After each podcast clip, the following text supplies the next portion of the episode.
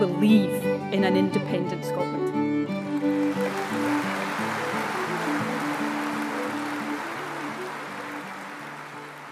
Hallo und herzlich willkommen zur elften Folge von Mein Schottland, dem Podcast über Highlands und Islands. Mein Name ist Henning Rohlab und ich begrüße euch ganz herzlich zu dieser neuen Folge über mein kleines Lieblingsland. Und danke, dass ihr auch die sehr lange Pause ausgehalten habt. Heute habe ich für euch fünf kuriose Fakten aus Schottland zusammengetragen. Ich hoffe, dass die meisten davon für euch noch neu sind und ein bisschen für Stirnrunzeln, Kopfschütteln oder einen Aha-Moment sorgen. Oder dass sie euch wenigstens ein bisschen Unterhaltung bringen. Ein Auto auf dem Ben Nevis.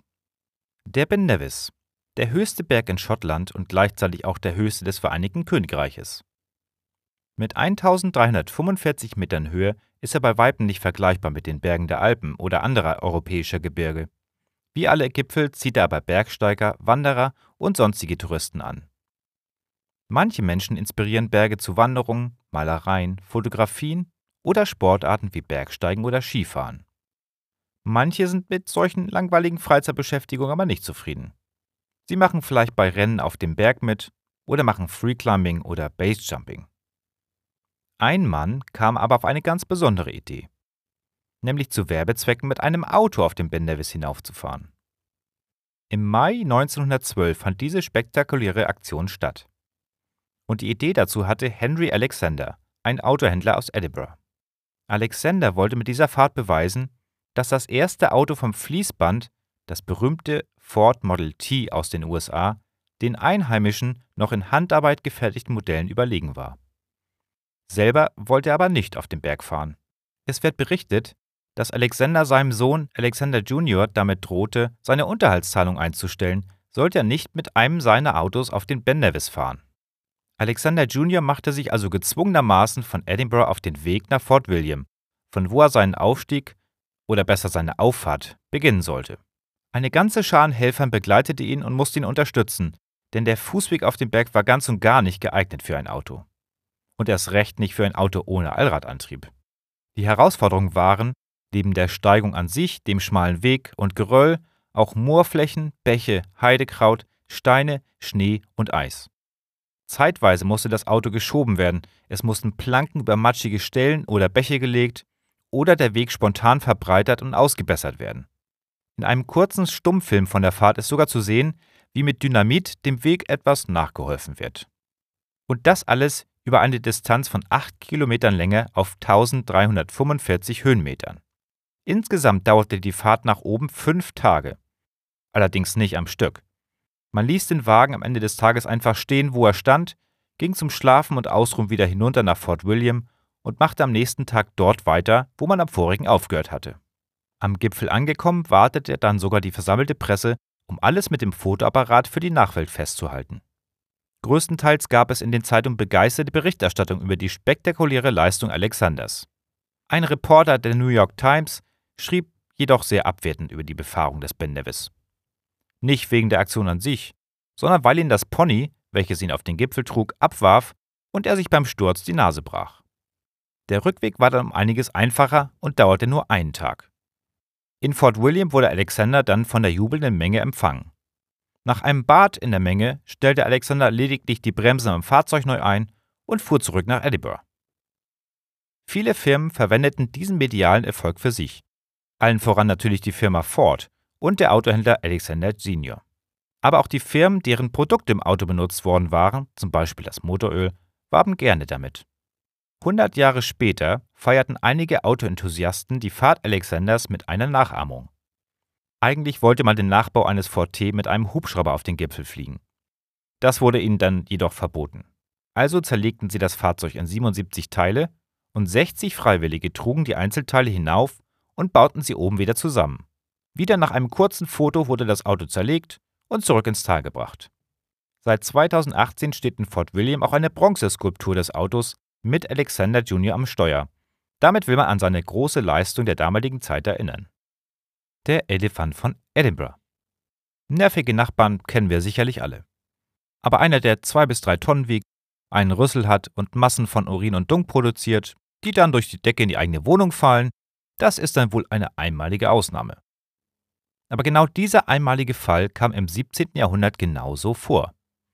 In der Altstadt von Schottlands Hauptstadt Edinburgh. Wer schon einmal in Edinburgh war, der kennt die Altstadt, die Old Town, die auf dem langgezogenen Hügel liegt, wo sich auch prominent die Burg befindet. Hier befindet sich das alte Herz der Stadt. Und weil der Platz auf dem Hügel sehr begrenzt war, musste man mehr Wohnraum schaffen. Und das tat man, indem man in die Höhe baute. So bekam Edinburgh die ersten Hochhäuser Europas mit bis zu 15 Etagen. Die meisten haben wohl nur elf gehabt. Trotzdem eine Meisterleistung damaliger Baukunst. Und genau in einem dieser Häuser, genauer gesagt grob in der Nähe des Flash Market Close, zog 1703 ein Elefant ein. Ein Close ist übrigens einer der schmalen Fußwege, die von der Royal Mile auf dem Hügelrücken die Seiten hinunter zwischen den Häusern und mitten hindurchführen. Einen Namen hatte diese Elefantendame leider nicht. Ich nenne sie einfach mal Sally. Bis Sally in Edinburgh ankam, hatte sie bereits ein unglückliches Leben führen müssen. Jedenfalls aus unserer heutigen Tierliebensicht. Das erste Mal ausgestellt wurde sie 1688 auf einer Messe in Leipzig, als sie etwa zehn Jahre alt war. In den nächsten 20 Jahren reiste sie durch halb Europa, Deutschland, die Niederlande, Italien, Polen, die Schweiz und Frankreich waren ihre Stationen. Zeitweise wurde sie von einer Art afrikanischem Dschungelesel begleitet. Man vermutet heute einen Mandrill oder einen Erdferkel. Außerdem ein weiteres mysteriöses dreibeiniges Tier. Praktisch waren die drei also eine Art Wanderzirkus oder Kuriositätenkabinett. 1701 kam sie schließlich nach London und England, bis ihr Besitzer Bartel Verhagen im Jahr 1703 starb. Laut Testament erbte sein Assistent Jan Jansson Sally. Der vermietete sie aber gleich weiter an einen Abraham Sewer. Sewer nahm sie mit nach Edinburgh und ab dann wohnte sie bei ihm in der Wohnung. In einem Zeitungsartikel des Herald Scotland schreibt die Autorin 2019 dazu den passenden Witz: Wie bekommt man einen Elefanten die Treppe hinauf? Ganz vorsichtig natürlich. Es wird aber eher vermutet, dass Sally nicht die schmalen und hölzernen Treppen nach oben steigen musste, sondern dass das Haus am Hang lag und dass sie einfach ebenerdig in das Haus kam. Es ist aber trotzdem beeindruckend, dass die Decke das Gewicht ausgehalten hat. Die Häuser wurden ja immerhin nicht für eine solche Belastung eingeplant. Das Ganze scheint zwei Jahre gut gegangen zu sein, denn erst 1705 wird aktenkundig, dass der Bäcker Adam Carr eine empörte Beschwerde an die Stadtverwaltung schrieb, in der er anführt, dass Dung und Urin von der Wohnung über ihm seine Vorräte und Produkte verschmutzen würden. Er beendete seine Beschwerde mit der dringlichen Bitte an den Rat, doch selbst alles in Augenschein zu nehmen und die besagten Elefanten zu entfernen.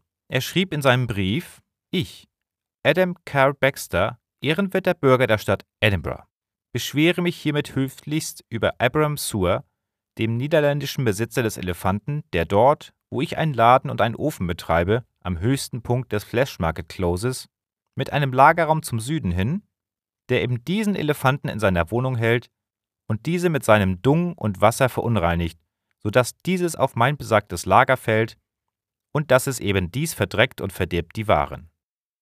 Sewer beantragt im Gegenzug beim Stadtrat, dass er seinen Elefanten behalten und ihn in Edinburgh vorführen dürfe. Die Stadt Edinburgh musste sich jetzt also zwischen Sauberkeit und Ordnung oder einer spektakulären Touristenattraktion entscheiden. Na, wie ging das Ganze wohl aus? Natürlich bekam er die Genehmigung von der Stadt und zeigte seinen Elefanten den interessierten Bürgerinnen und Bürgern der Stadt. Natürlich gegen klingende Münze. In den drei Jahren, in denen Sua mit Sally wohnte, hat sie wohl 7603 Gulden verdient. Zum Vergleich, ein Durchschnittslohn eines Arbeiters in den Niederlanden betrug damals etwa 200 Gulden pro Jahr. Sua war mit den erzielten Einnahmen aber wohl nicht zufrieden und wollte mehr. Er wollte weiter in Schottland herumreisen und Geld mit ihr verdienen. 1706 machte er sich auf, um mit ihr im tiefsten Winter nach Aberdeen zu reisen. Aber aufgrund der Kälte und Mangelernährung starb das Tier leider kurz vor Aberdeen in einem Graben. Ihr Tod war für Suhr natürlich nicht erfreulich. Gleichzeitig war er aber ein massiver Karriereschub für den Anatom, Botaniker und Chirurgen Dr. Patrick Blair.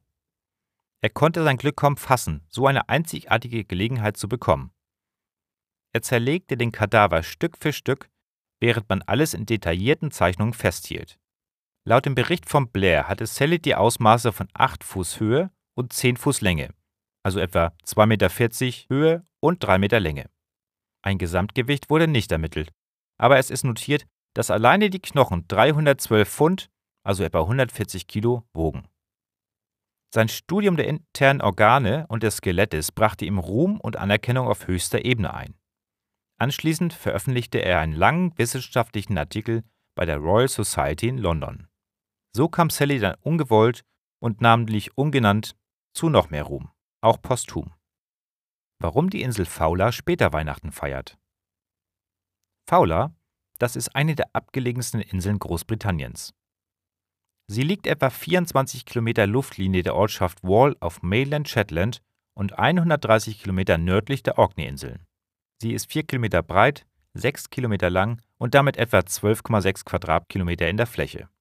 Auf ihr leben heute etwa 35 Menschen. Selbst heute ist die Insel aber schwer zu erreichen und sowohl die Fähre als auch das Flugzeug sind stark vom Wetter abhängig.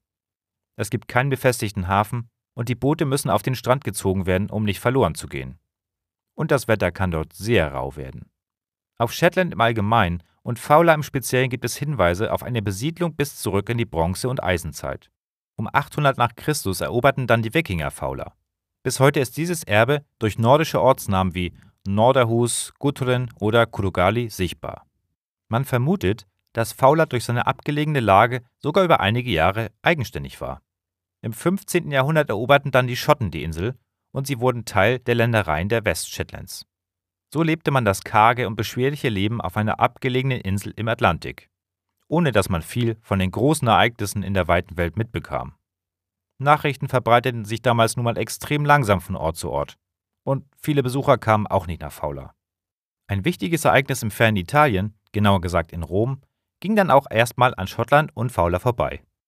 1582 verfügte Papst Gregor VIII. eine Kalenderreform, die den bisher genutzten julianischen Kalender ablöste. Grund war unter anderem, dass der julianische Kalender sich nicht am Sonnenjahr orientierte und so besonders christliche Termine wie Ostern irgendwann zehn Tage nach vorne verschoben hatten. Der Frühlingsanfang richtete sich also nicht mehr am Vollmond aus und damit fand Ostern viel früher statt, als es nach der Berechnung hätte sein dürfen. Nach und nach übernahmen die Länder in Europa und der Welt diese Reform, nicht aber England und Schottland. Die Reform ging ja vom Papst aus und galt somit auch nur in katholischen Ländern. England hatte sich aber 1534 mit einem Gesetz Heinrichs VIII. faktisch von der Autorität Roms losgesagt und den König als Oberhaupt der englischen Kirche eingesetzt.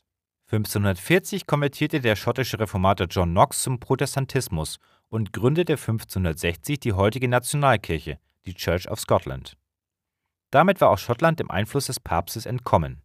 Erst 1752 übernahmen dann auch England, Schottland und Irland den neuen Kalender. Aber auf Fowler blieb man bei dem gewohnten julianischen Kalender. Deshalb ist Fowler heute 13 Tage hinter dem gregorianischen Kalender. Man feiert also Weihnachten, genauer gesagt den Christmas Day, den ersten Weihnachtsfeiertag, am 6. Januar. Und Neujahr ist dann am 13. Januar. Wer die Insel zu den fraglichen Tagen besuchen oder verlassen möchte, sollte sich genau informieren. Die Feiertage werden nämlich doppelt gefeiert und dementsprechend ruht jeweils der Fähr- und Flugverkehr. Die größte Ananas der Welt. Die wohl größte Ananas der Welt mit beeindruckenden 14 Metern Höhe befindet sich in Schottland. Aber natürlich kann es bei dieser Größe keine echte Ananas sein. Es handelt sich um ein Gebäude. Genauer gesagt um einen Turm auf einem Gebäude. 1995 erhielt dieses Gebäude sogar den Titel Das bizarrste Gebäude Schottlands. Dieses Gebäude liegt in Dunmore bei Falkirk. Dort liegt Dunmore Park, eine großzügige Parkanlage aus dem 18. Jahrhundert, mit der Ruine des dazugehörigen Herrenhauses Dunmore House und weiteren Gebäuden. Dazu gehören auch zwei ummauerte Gärten. Durch die Mauern wird der Wind abgehalten und es entsteht ein Mikroklima, welches die Temperaturen innerhalb der Mauern leicht erhöht und so das Wachstum empfindlicher Pflanzen möglich macht. Das Ganze unterstützt man damals auch noch mit Öfen, die ihre Wärme an den Garten abgaben. In diesen Mauern selbst wurden oft auch Gebäude gebaut, quasi als Teil der Mauer. So wie das Sommerhaus Dunmore Pineapple. Es steht an einer steilen Stelle innerhalb einer solchen Mauer, sodass die erste Etage von der anderen Seite ebenerdig zugänglich ist. Dieses längliche Gebäude wurde 1761 von John Murray dem vierten Earl of Dunmore, in Auftrag gegeben. Zum Zeitpunkt der Errichtung war es allerdings noch ein normales Gebäude, ohne eine Ananas auf dem Dach. Im Erdgeschoss befand sich aber ein Gewächshaus, in welchem unter anderem auch Ananas gezüchtet wurden.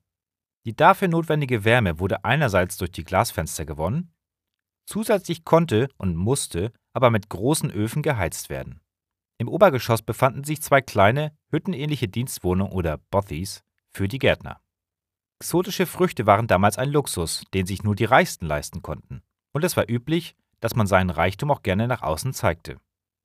Murray stand im Dienst der Krone. Erst als Offizier in der Armee, später verließ er Schottland nach dem Bau des ursprünglichen Gebäudes, um 1771 der letzte königliche Gouverneur des Staates Virginia in den heutigen USA zu werden.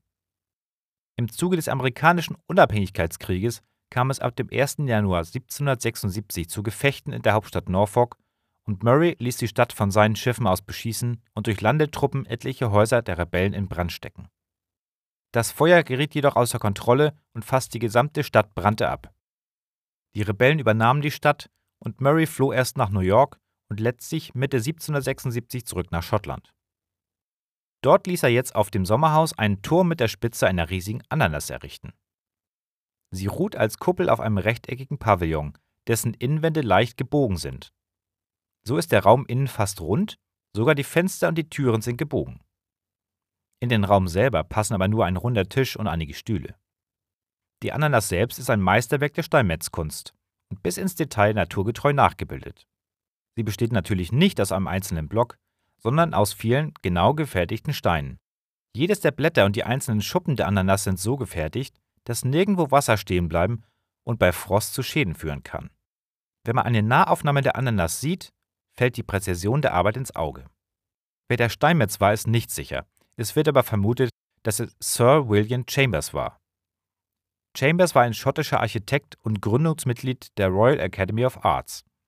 Zu seinen bekanntesten Werken zählen Somerset House in London, die chinesische Pagode in den Royal Botanic Gardens sowie die unter anderem bis heute bei den Krönungen aller britischen Monarchen genutzte goldene Staatskutsche. Bis 1970 blieb das gesamte Dunmore Estate in der Familienhand. Dann wurde es aufgelöst, in mehrere Grundstücke aufgeteilt und verkauft. Der Park wurde von der Gräfin von Perth aufgekauft und 1974 an den National Trust of Scotland übergeben. Heute kann man den Park und die Gebäude darin besuchen. Der Eintritt ist kostenlos.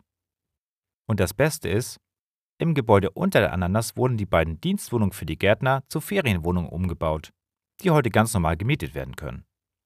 Großen Luxus darf man nicht erwarten, es ist aber auch nicht mehr die Einrichtung von 1776. Ganz sicher eine ganz besondere Unterkunft. Ein Pinguin als Offizier. Am 22. August 2023 meldete der Stern die Schlagzeile Sir Niels Olaf III., Pinguin in Schottland zum Generalmajor befördert. Diese Schlagzeile hat bei mir zuerst auch für etwas Stirnrunzeln gesorgt. 1. April war ja bereits gewesen. Und eine Meldung vom Postillon schien es aber nicht zu sein. Aber nein, die Meldung war kein Scherz. Am 21. August hat diese Beförderung tatsächlich so im Zoo von Edinburgh stattgefunden. In diesem Zoo wohnt seit vielen Jahrzehnten der Königspinguin Niels Olaf. Durchgeführt wurde diese Beförderung von der dritten Kompanie der Leibwache seiner Königlich Majestät Harald V. von Norwegen. Die dritte Kompanie ist die Militärkapelle und das Drillteam innerhalb der Leibwache. Drillteams sind die Einheiten der Armeen, die das Exerzieren öffentlich zur Unterhaltung vorführen. Und eben solche Einheiten aus aller Welt nehmen ja jedes Jahr am Edinburgh Tattoo teil. 160 Soldatinnen und Soldaten der Norweger nahmen dieses Jahr an einer Parade im Zoo mit anschließender Beförderung teil. Die Beförderung wurde aber nicht nur formell durchgeführt. Nein, es wurde sogar wirklich ein kleines Schulterabzeichen mit zwei Sternen übergeben und an seinen Flügel geheftet. Die Verbindung zwischen Norwegen und Schottland besteht seit 1913, nachdem die Amundsen Fram-Expedition 1911 nach dem erstmaligen Erreichen des Südpols dem Zoo von Edinburgh zur Eröffnung einen Königspinguin geschenkt hatte. Und auch im Zweiten Weltkrieg gab es enge Verbindungen zwischen Norwegen und Schottland. Stichwort ist hier der Shetland Bass. Dazu aber in einer anderen Folge mehr. 1961 nahmen die Norweger zum ersten Mal am Edinburgh Tattoo teil. Leutnant Niels Egelian interessierte sich seitdem für die Pinguinkolonie im Königlichen Zoo von Edinburgh. 1972 besuchte seine Einheit den Zoo erneut und adoptierte einen der dort lebenden Königspinguine. Sie gaben ihm den Namen ihres Vorgesetzten, Major Niels Egelian, und den Nachnamen ihres damaligen Königs Olaf V. Seitdem heißt dieser Pinguin Niels Olaf. Die Soldaten besuchen Sir Niels Olaf traditionell alle paar Jahre, immer wenn sie am Edinburgh Military Tattoo teilnehmen. Und jedes Mal wird er auch befördert. Seit 1972 konnte er sich so langsam aber stetig die Karriereleiter nach oben arbeiten. Er begann lediglich mit dem Titel Maskottchen, bevor er 1982 zum Corporal befördert wurde. 1987 wurde er Sergeant, 1993 Regimental Sergeant Major, 2001 Honorable Regimental Sergeant Major, 2005 Colonel in Chief, 2008 wurde er zum Ritter geschlagen, 2016 zum Brigadier Sir und jetzt schließlich zum Major General, also Generalmajor. Sein vollständiger Ehrentitel lautet seitdem Major General Sir Niels Olaf III., Baron der Bouvet-Inseln und offizielles Maskottchen der Leibwache seiner königlichen Majestät Harald V. von Norwegen. Leider werden Königspinguine nicht sehr alt, sodass Niels Olaf jetzt schon der dritte Pinguin ist, der diese Tradition fortsetzt. Niels Olaf I. starb 1987 und Niels Olaf II. starb irgendwann zwischen 2008 und 2016. Seine Beförderung diesen August für sein gutes Benehmen und seine Vorbildfunktion für die übrigen Pinguine im Zoo von Edinburgh ist ein Meilenstein in seiner Karriere als Maskottchen der Wache, sagte Oberfeldwebel Fredrik Gresset von der Königlich Norwegischen Leibwache. Übrigens, auch an die Artgenossen von Sir Nils Olaf haben die Kameraden gedacht. Damit sie nicht leer ausgehen und kein Neid im Pinguingehege aufkommt, gibt es immer zu Weihnachten für alle Artgenossen ein großzügiges Festessen in Form von Heringen. David Field, Geschäftsführer der Royal Zoological Society of Scotland, wird in einer Verlautbarung auf der Webseite des Zoos mit den Worten Es ist ein sehr stolzer Moment und demonstriert die anhaltende enge Zusammenarbeit zwischen unseren beiden Ländern, Schottland und Norwegen, zitiert. Tja, das war's auch schon wieder mit der elften Folge von Mein Schottland. Ich hoffe, ihr habt euch unterhalten gefühlt und vielleicht auch etwas gelernt. Weitere Informationen in Form von Quellenangaben und Links findet ihr in den Notizen zur Folge und natürlich auf der Seite der Episode auf der Homepage. Wenn es euch gefallen hat, dann empfehlt mich doch bitte weiter und bewertet mich bei iTunes, Feed, Spotify oder eurer Lieblingsplattform für Podcasts.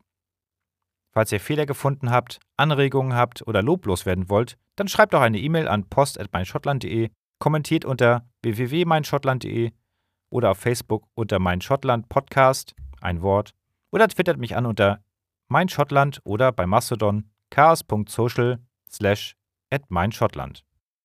Und wer mich unterstützen oder sich ganz dolle bedanken möchte, der kann mir was von meiner Amazon-Wunschliste kaufen. Teilweise sind es auch Bücher, aus denen sich neue Folgen ergeben könnten. Den Link findet ihr auch auf der Homepage. Vielen Dank fürs Zuhören und bis zum nächsten Mal wünscht euch euer Henning.